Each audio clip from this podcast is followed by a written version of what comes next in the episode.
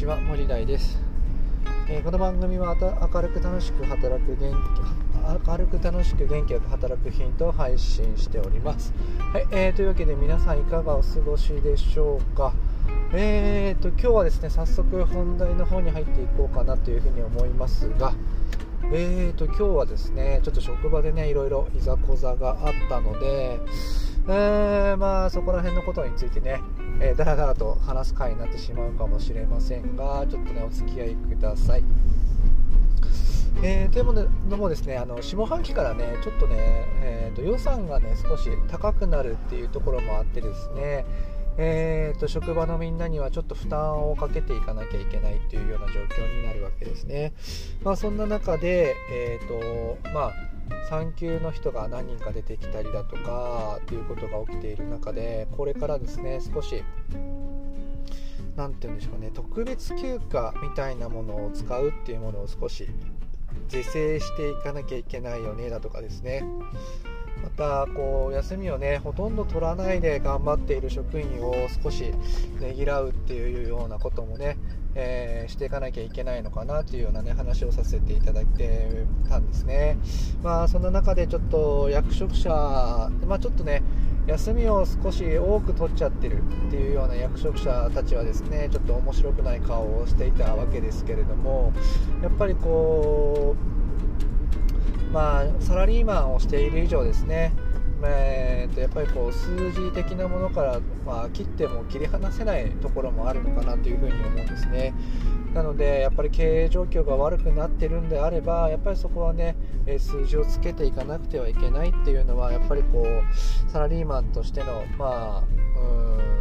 雇用されているものとしての、まあ、価値提供なのかなっていうふうに思ってます。まあ、その対価としてお給料をもらっているのなので、まあ当然といえば当然なんですね。ただそこには労働基準法っていうものがあったりだとか最近の働き方改革っていうものも入ってくるのはもちろん分かります、まあ、ご自分の、まあ、働きながらですね子育てをしなくてはいけないような状況だとかもちろんあるのはもう重々分かってるんですけれどもまあ、そこら辺はですね自分がこの職場にとってどういう価値を提供できるのかっていうことをですねやっぱりえー、双方で示していかなきゃいけないのかなというようなことが思うわけですね。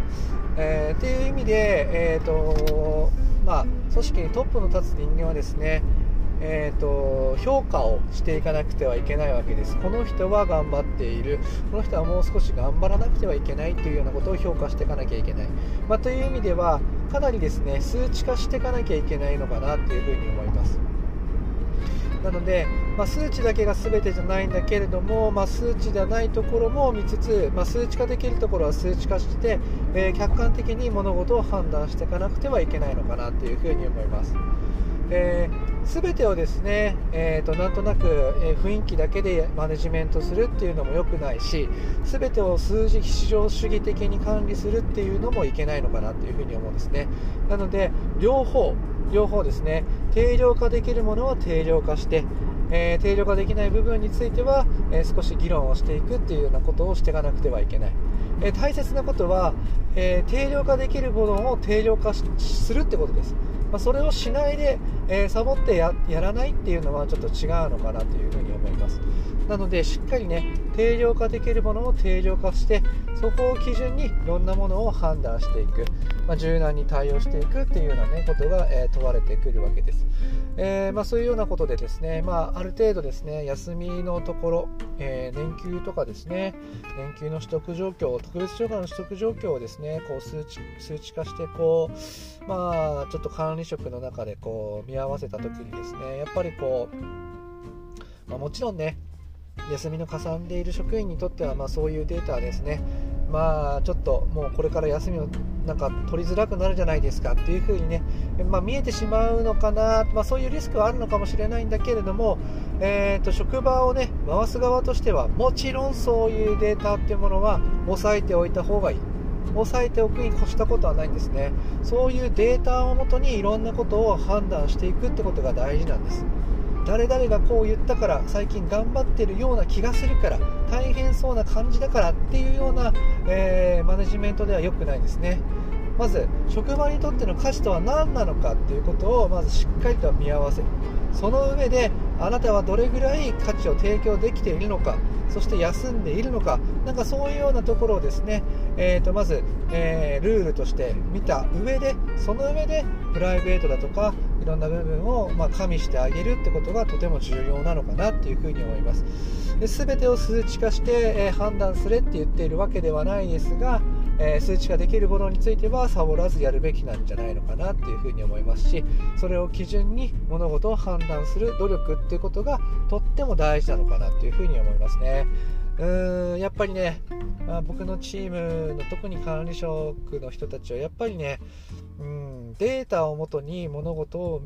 判断するっていうことがとりわけ苦手です。そしてしようとしないですね。ものすごくあの古典的なやり方。ですね。昭和気質です、えーん、自分の気に入ったものが頑張っているっていうような感覚になっているので言うことを聞くやつが可愛い偉い、まあ、そういうような評価軸になっていればなおさらちょっと頑張る気って失せてしまいますよね。っていう意味でも休まずに何も文句を言わずに、まあ、いわゆるサイレントマジョリティっていう人たちをいかにこうやる気をそがないで、えー、巻き込めるのかまそういうところがとってもとっても重要なのかなというふうに思ってますので今日はですね、えー、批判覚悟で、えデータを開示してみました。もちろん嫌な顔されました。でも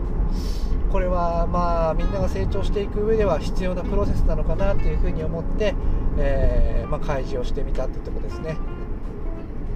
まあ、明日からまたねいろいろまあ面倒くさいようなことになるのかもしれないけどそこはねえー、割り切って、えー、いろんなことをね進んでいこうかなというふうに思います、えー、今日はねちょっと愚痴会になってしまいましたが、えマネジメントをする上では、えもちろん数字だけではないけれども数字で判断できるところは、えーと、長間開けずデータとして、え開示するべきだよねっていうようなね話をさせていただきました。はい、えー、私の作っているブログやこの公式 X ですね、えーとこの音声配信ではですね明るく楽しく元気よく働くヒントを配信しておりますのでもしよろしければそちらも参考にしてみてください、えー、それではまたお耳にかかりましょう。またね